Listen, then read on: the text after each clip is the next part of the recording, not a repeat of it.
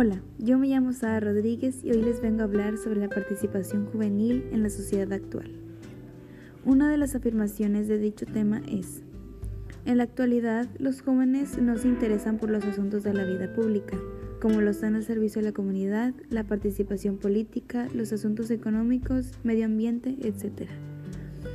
Una de las razones o motivos por las cuales los adolescentes no participan es que no se interesan en los asuntos de la vida pública, porque están más envueltos en las redes sociales, ya que siempre están al pendiente de quién tiene más likes y más seguidores.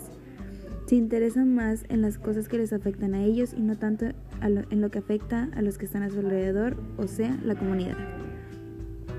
¿Qué pasaría si dejáramos los asuntos de la vida pública en manos de los adolescentes?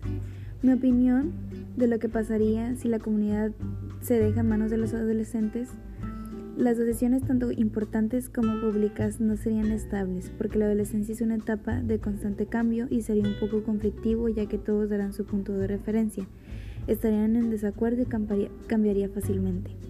También estarían muy involucrados en las redes sociales y eso afectaría mucho al momento de tomar una decisión importante. Algo que se tiene que hacer para fomentar la participación en los adolescentes es que las situaciones se tendrían que convertir en asuntos de importancia en la vida de los adolescentes, para que piensen una idea innovadora para mejorar su entorno, ya que ellos también irán por ese camino. Todas las decisiones que tomen se les influenciará en su desarrollo personal y cultural. ¿Qué importancia tiene que se hable de estos temas?